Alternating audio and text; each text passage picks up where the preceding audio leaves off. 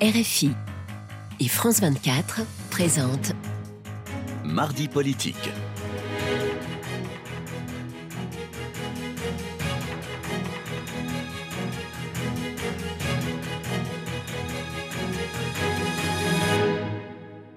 C'est l'heure de mardi politique sur France 24 et RFI. Bonsoir Frédéric Rivière. Bonsoir Rosine, bonsoir à tous. Et ensemble, nous, recevons, nous recevons Hofer Bronstein. Bonsoir. Bonsoir madame.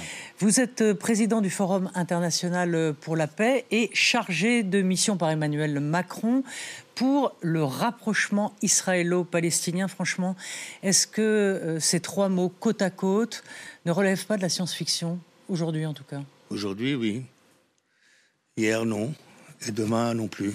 Bah, hier, euh, Hier, il y avait des projets de rapprochement, il y avait des Israéliens, des Palestiniens qui travaillaient ensemble, bien que la situation sur le terrain était compliquée, mais il y avait une volonté.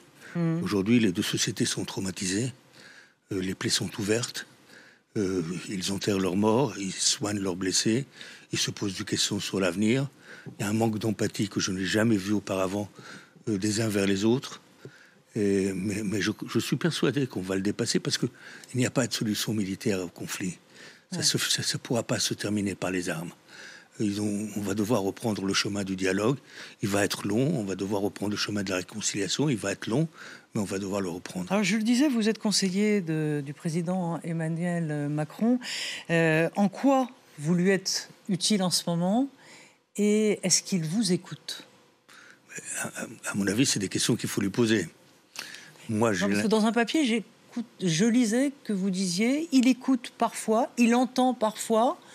Euh, on a le sentiment que il fait parfois ce que bon lui semble aussi en tant que président de la République. Ah, il c'est sa prérogative. Moi, je suis là pour donner des idées. Je suis là pour créer des, des, des, des, des- des atmosphères, des contacts, des situations.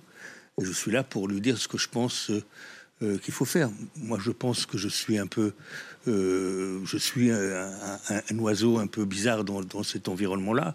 Euh, je suis un autodidacte, je suis un fils d'immigrés, immigré moi-même.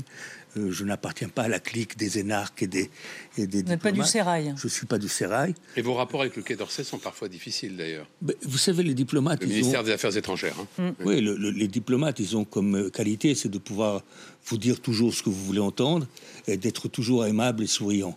Euh, mais est-ce que derrière ça, c'est sincère? J'ai des doutes. Vous, vous devez prochainement remettre un, un rapport, c'est ce que j'ai lu, euh, à Emmanuel Macron. Vous lui en avez déjà remis par le passé. Euh, que, que va contenir, je ne demande pas le détail, puisque c'est un rapport que vous allez remettre au président de la République, donc j'imagine qu'il sera largement confidentiel. Mais de quoi va-t-il s'agir globalement? Vous allez lui faire des recommandations pour aller dans le sens de cette réconciliation entre Palestiniens et Israéliens? Ce sera un rapport assez complet. Il y aura presque 200 pages. Euh, absolument, il y aura il y aura une analyse de la situation actuelle politique, il y aura une analyse de la situation économique, il y aura une analyse de, la situation des sociétés civiles, il y aura une analyse de ce que fait la communauté internationale, y compris les pays donateurs, y compris et surtout ce que fait ne fait pas l'Europe, et il y aura une boîte à outils. Euh, il y a aussi une- Et ce rapport, euh, euh, vous l'avez élaboré à la lumière des derniers événements. Alors, ce rapport, vous savez, dans, dans des sujets comme cela, en général, on commence un rapport, on le termine et on le remet. Étant donné que la, la- la situation est tellement dynamique au Proche-Orient, moi, ce rapport, je, l'actualise depuis trois ans. Il y avait quatre élections en Israël, donc il fallait l'actualiser par rapport aux résultats.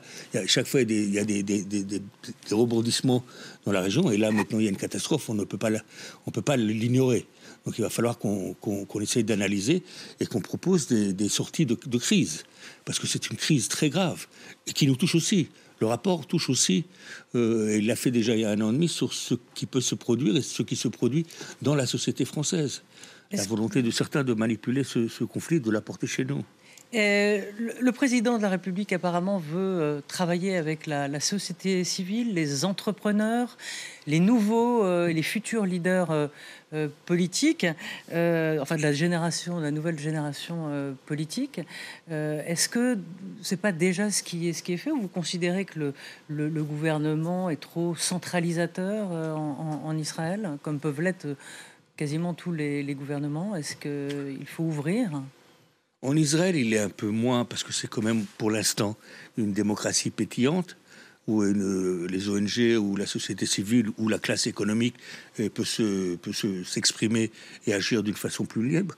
C'est plus compliqué chez les Palestiniens parce qu'il faut toujours passer par l'autorité d'une façon ou d'une autre.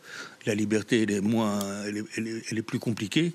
Mais le, grand problème que société civile on a depuis 1900, euh, depuis le début des années 2000, avec la, seconde intifada, c'est que la loi israélienne interdit aux Israéliens de rentrer dans les territoires palestiniens, mm. et les Palestiniens ne peuvent pas rentrer en Israël, sauf ceux qui ont un permis de travail. Donc ça, ça, ça a rendu les choses très difficiles. Je crois qu'il y avait une volonté politique de les rendre difficiles. Que dites-vous à, ceux qui sont, euh, on, désigne, les uns désignent le camp du bien, les autres le, camp du mal. Comment vous pourriez résumer en enlevant toute binarité pour que euh, chacun puisse euh, se faire une idée, on va dire, la plus objective possible? Est-ce que ça, c'est possible? C'est vrai que les gens se essaient de se faire la vie facile. Il y a le blanc, il y a le noir, il y a le bon, il y a le mauvais. C'est beaucoup plus complexe que ça. Si moi je, je devais le faire d'une façon binaire, je dirais il y a ceux qui veulent la paix et regardent l'avenir, et il y a ceux qui ne la veulent pas et regardent le passé. Il y a ceux qui pensent que c'est les maternités qui sont sacrées, et, ceux qui pensent que c'est les pierres et les lieux qui sont sacrés. Euh, si je devais le faire binaire, mais c'est plus complexe que ça. C'est très bien que les deux sociétés soient complexes. Aujourd'hui, elles traversent une crise très grave mais ça a permis peut-être à tout le monde de se réveiller et de voir qu'il faut résoudre une fois pour toutes ce, conflit. À ce propos, euh, vous avez écrit une tribune dans Le Monde le 23 octobre mm. euh, qui se présente sous la forme d'une lettre à un ami palestinien. Mm. Alors, est-ce que c'est un ami imaginaire ou est-ce que c'est un véritable ami? C'est peut-être celui avec lequel euh, vous avez fondé le Forum pour la paix? Non, c'est pas lui. C'est pas lui. enfin, c'est un authentique ami et vous lui dites nous nous sommes battus ensemble pour la paix au Proche-Orient. Aujourd'hui, c'est un gouffre qui nous sépare. Mmh. La colère que tu évoques face à la situation de ton peuple est légitime, mais ton silence devant la douleur du mien m'est insupportable. Mmh. Est-ce que ce gouffre n'est pas celui qui aujourd'hui finalement sépare tous les Israéliens de tous les Palestiniens? Oui, oui, je, disais tout à l'heure, Frédéric, que, moi, ce qui m'attriste énormément, et c'est la première fois que ça m'arrive après 40 ans de militantisme, c'est qu'il y a un manque d'empathie de part et d'autre. Euh, je dis à mes amis israéliens du camp de la paix, qui sont toujours été ouverts vers les Palestiniens, qui ont des amis palestiniens. Euh, regardez ce qui se passe à Gaza. On peut pas être, euh, on est obligé d'être sensible à ce qui se passe. C'est une catastrophe humanitaire impensable. C'est vrai qu'elle a été voulue par le Hamas, mais c'est pas important. Il y a, des gens qui souffrent et c'est des innocents. Non, nous on est en train d'enterrer nos morts, on attend la liberté, de, la libération de nos otages, euh, on vit un traumatisme, laisse-nous maintenant avec les Palestiniens, reviens nous voir dans quelques mois. Et je dis à mes amis palestiniens, regardez, vous ne pouvez pas ne pas condamner le Hamas, vous ne pouvez pas ne pas appeler à la libération des otages. Ils ne condamnent pas le Hamas? Non. Alors certains, je peux comprendre, c'est par peur. Le Hamas tue ses opposants. Hein. Le, Hamas ne cherche pas uniquement à tuer des Juifs et des Israéliens. Le Hamas, quand il a pris le pouvoir en 2006, euh, il a tué 1000, euh, euh, militants de l'OLP. le Hamas, c'est pas le mouvement de libération de la Palestine. Le Hamas, c'est un mouvement islamique djihadiste. Son, rapport est le, son drapeau est le drapeau vert. C'est pas le drapeau de la Palestine. Donc ses agendas sont différents. Et ceux qui sont s'opposent à lui ou sont sur sa route, il les tue. Donc je peux comprendre qu'il y a des Palestiniens qui ont peur de s'exprimer contre lui. Mais il y en a d'autres qui, euh, je crois, qui traversent une période psychologique très compliquée. Mhm. D'un côté, ils sont ravis de voir enfin, eux qui subissent l'occupation, les humiliations quotidiennes, de voir les Israéliens à genoux, battus. Euh, mais d'un autre côté, ils doivent condamner la façon dont, dont, les Israéliens ont été mis à genoux. Et ça, ça leur est difficile. Faire la différence entre les deux, ça leur est difficile. Moi, je veux donner le, euh, je veux donner le crédit du doute, le crédit du, malaise qu'ils traversent les uns et les autres, parce que je suis persuadé c'est des amis. Euh, on a mangé ensemble, on a dormi ensemble. J'étais à, leur mariage, ils étaient à celui de, mes enfants. On, va, on va, on va, on va, on va dépasser, cette époque. Je, oui, je crois. Ça va être dur. La blessure est profonde cette fois-ci. Les deux sociétés sont traumatisées. Hmm. Il y a un choc terrible. mais on est obligé de dépasser.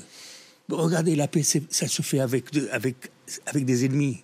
Oui, c'est ce que disait Mitterrand à la Knesset. Euh, on ne peut faire euh, la paix qu'avec ses ennemis. Avec ses ennemis. Est-ce que vous considérez que Israël a facilité le développement euh, du Hamas via le, Qatar pour mieux affaiblir ou pour mieux affaiblir l'autorité palestinienne? Est-ce que là, il y a aussi une faute ce que disait Barnavi, la, politique imbécile d'Israël? Est-ce que là-dessus, vous, êtes, d'accord, au fond Est-ce que Israël a une responsabilité Très grande. Très grande. Très grande. Vous savez, il y a deux genres de politiciens ou d'hommes d'État. Il y a des politiciens qui pensent aux prochaines élections, il y a des hommes ou des femmes d'État qui pensent aux prochaines générations. Malheureusement, en Israël, il y a eu ces dernières années que des politiciens qui pensaient aux prochaines élections, qui voulaient faire partie et voulaient faire plaisir à une partie de leur électorat. Et ils ne voulaient pas qu'il y ait un État palestinien. La droite israélienne ne le voulait pas. Même s'il déclarait euh, qu'elle était pour la solution des deux États, c'est la, pire des choses qu'elle voulait. Le Premier ministre israélien Netanyahu, il y a trois ans, a été enregistré dans un débat public avec ses, militants en disant si on veut pas un, si on veut pas un État palestinien, il faut aider le Hamas. Le ministre des Finances israélien actuel, M. Smotrich, il y a trois mois, il y a trois mois, un mois avant la catastrophe du 7 octobre, disait pour ne empêcher la création d'un État palestinien, il faut aider le Hamas. Ariel Sharon, quand il quitte la bande de Gaza, Premier ministre en 2005, au lieu d'inviter son partenaire palestinien qui était Mahmoud Abbas et lui dire voilà les clés de Gaza, à toi de prendre, à toi de faire du bien à ton peuple, il ne le fait pas, il le fait d'une façon unilatérale, sachant très bien que ça va être le chaos à, mm. Gaza. Euh, et pendant des années, le Hamas est né dans les années 80. Et à, l'époque, il était interdit pour des gens comme moi, et c'est pour ça que j'ai fait de la prison d'ailleurs, de, parler avec des gens de l'OLP, alors qu'on pouvait parler avec les gens du Hamas. Donc on nous a encouragés à reconnaître le Hamas et à ne pas parler avec l'OLP. Aujourd'hui, c'est l'OLP le partenaire de l'État d'Israël. C'est avec l'OLP qu'Israël a signé des accords et le Hamas est devenu l'ennemi juré. Donc il y avait un manque de vision, un manque de courage, un manque d'audace de la part des, des, politiciens israéliens qui ont... Euh, vous savez, on dit que celui qui sème euh, le vent récolte, la tempête. Mm. Mm. Euh, malheureusement, elle, est très dure, cette, tempête. Elle est très, très dure. je voudrais qu'on évoque la situation des otages. Depuis quelques jours, un certain nombre sont libérés. Euh, pour vous, est-ce que vous pensez que le Hamas a un intérêt à libérer tous les otages, dans la mesure où Israël est très clair sur son intention de poursuivre l'opération d'éradication du Hamas. Et donc, à partir du moment où il n'y aurait plus d'otages, euh, Israël n'aurait plus aucune raison de retenir ses coups. Alors, il y a, deux, il y a, aujourd'hui deux, camps en Israël qui, politiques qui s'affrontent. La majorité des Israéliens leur prérogative, leur, euh, c'est priorité. La, leur priorité, c'est la libération des, des, des, otages. Mais il y a à l'intérieur du gouvernement israélien d'autres, surtout de l'extrême droite, qui disent les otages, c'est grave, il va falloir qu'on fasse des essais. Mais la première priorité, c'est d'éradiquer le, le, mmh. le, Hamas. Tout d'abord, éradiquer le Hamas, c'est impossible. Alors il faut arrêter de mentir au public en leur disant qu'on va continuer les bombardements. Il y aura encore 10 ou 20 000 morts du côté palestinien. Il y aura plus de soldats israéliens qui vont mourir tous les jours et on va éradiquer le Hamas. On ne peut pas l'éradiquer les, soldats du Hamas, les militants du Hamas ne se baladent pas avec euh, moi je m'appelle un tel et je suis militant du Hamas. Ils sont déjà dans la population palestinienne dans le sud de Gaza. Une partie d'entre eux est peut-être déjà quitté la bande de Gaza pour se retrouver en Égypte ou en Sinaï et leur leader politique se trouve dans leur suite à Doha au Qatar.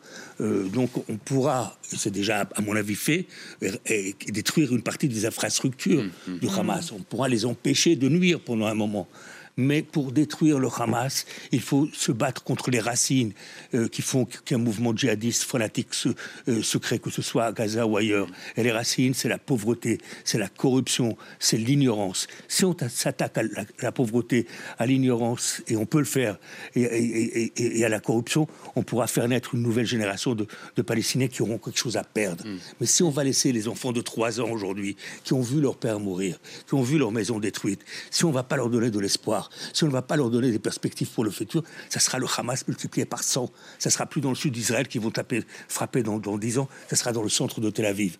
Alors il, faut qu'on, faut, il faut absolument qu'on prenne nos responsabilités vis-à-vis d'eux. Est-ce qu'il faut que, en quelque sorte, euh, Gaza est, détruite hein, euh, Est-ce que euh, cette, cette bande de Gaza, est-ce qu'il faut, dans le fond, tout, tout, recommencer, c'est-à-dire en finir avec cette purulence, on va dire, ce, que disent certains, certains le, mot d'ambassadeur, en finir avec cette, cette purulence et, construire autre chose, un autre territoire, repartir de zéro. Est-ce que ça, c'est possible? Vous posez la bonne question. L'erreur qu'on a tous fait. Vous savez, l'Union européenne a, donné, seulement l'Union européenne, je ne parle pas d'État par État, je ne parle pas d'agence de coopération, je ne parle pas d'autres pays, a donné 50 milliards d'euros à l'autorité palestinienne dans la perspective qu'un État palestinien allait naître. L'État palestinien s'est éloigné et nous, contribuables européens, on continue à payer. On paye, ça résout le problème de qui? Ça résout le problème d'Israël parce qu'on est quelque part le, sous-traitant de l'occupation israélienne. Et ce qu'on fait avec le Hamas depuis des années, la communauté internationale et l'ONU en sont responsables, c'est de leur donner de l'aumône. On leur donne des poissons, on leur donne pas des cannes à pêche. Euh, euh, il y a encore des poissons à Gaza. Et encore et des poissons dans, il y a une, zone de pêche qui est très restrictive. Oui, oui, et polluée. L'UNRWA, il faut fermer l'UNRWA l'UNRWA s'est perpétué. L'Office pour les réfugiés, pour les réfugiés de, l'ONU. qui est un organisme très bizarre. Mm, mm. Il est à part dans l'ONU, et, c'est un milliard de, dollars de budget tout, chaque année. Mm. Il faut l'éliminer, prendre cet argent pour faire du développement. Il y a du gaz, il y a du pétrole à Gaza, il y a des, possibilités exceptionnelles à Gaza. C'est là-bas qu'il faut investir. Euh, je voudrais votre avis sur. Euh, certains évoquent la, le, scénario de la libération de Marwan Barghouti, le leader palestinien, qui est extrêmement populaire euh, en mhm. Cisjordanie, mais aussi à Gaza. Est-ce que pour vous, c'est euh, une option à laquelle il faudrait que le gouvernement israélien euh, s'intéresse? Merci de, soulever la question. personnellement, Marwan est, un copain. On a fait des choses ensemble quand il était, avant qu'il aille en prison. Il est en prison depuis 20 ans en Israël. Il est en prison depuis 20 ans. Avant, il était aussi en prison plusieurs années. Donc c'est un garçon qui a passé plus de la moitié de sa vie en prison, qui connaît très bien la société israélienne, qui parle l'hébreu mieux que moi. C'est un pragmatique. Encore une fois, je pense que Marwan a fait des erreurs. Euh, moi, je ne connais pas exactement son procès, mais on dit qu'il a commandé des 6 ou 7 meurtres, et c'est hmm. pour ça qu'il a été condamné à 6 à six prisons à vie. Euh, mais c'est un pragmatique. Il fait l'unanimité. Même le Hamas soutiendra sa libération. Il n'a pas le choix. Les, Palestiniens le voient comme étant un, symbole. Je pense que ça peut être un partenaire difficile, mais un partenaire euh, correct pragmatique avec, avec les Israéliens. Oui, je suis pour la libération de Marwan Barghouti. Il, peut jouer un rôle positif. la dernière question avant, avant que l'on se quitte. Euh, vous n'allez sans doute pas me répondre, mais à votre avis, que veut faire? On dit dans la presse qu'Emmanuel Macron veut être disruptif, qu'il veut trouver des, des, des, solutions, euh, bien que certaines, certains critiquent notamment au Quai d'Orsay sa, politique, qu'ils jugent parfois incohérente ou zigzagante. Qu'est-ce qu'il ce doit le faire assez vite En 30 Emmanuel Macron? Alors, tout d'abord, les derniers qui peuvent le critiquer, c'est le Quai d'Orsay. Parce que je me demande ce qu'ils ont fait ces, ces 40 dernières années euh, pour, pour, régler le problème israélo-palestinien, à part euh, envoyer encore des diplomates et encore des envoyés spéciaux. Et mm. quelqu'un est capable de me dire qui est l'envoyé spécial de l'Union européenne pour le processus de paix Qu'est-ce qu'il veut faire Vous n'en êtes pas capable. Il, veut sortir des sentiers battus. Il essaie d'écouter des, idées et avoir des idées et des conseils qui sont un peu différents des autres. Est-ce qu'il va se donner les moyens de le faire? Mm. Je l'espère. Est-ce qu'il n'y a pas des gens autour de lui qui vont l'en empêcher? Je, je le regrette. Moi, j'espère qu'il va avoir l'audace, le courage et la détermination d'y aller. Merci, Merci, j'aurais dû vous poser la question plus tôt. C'était un peu court. Merci beaucoup.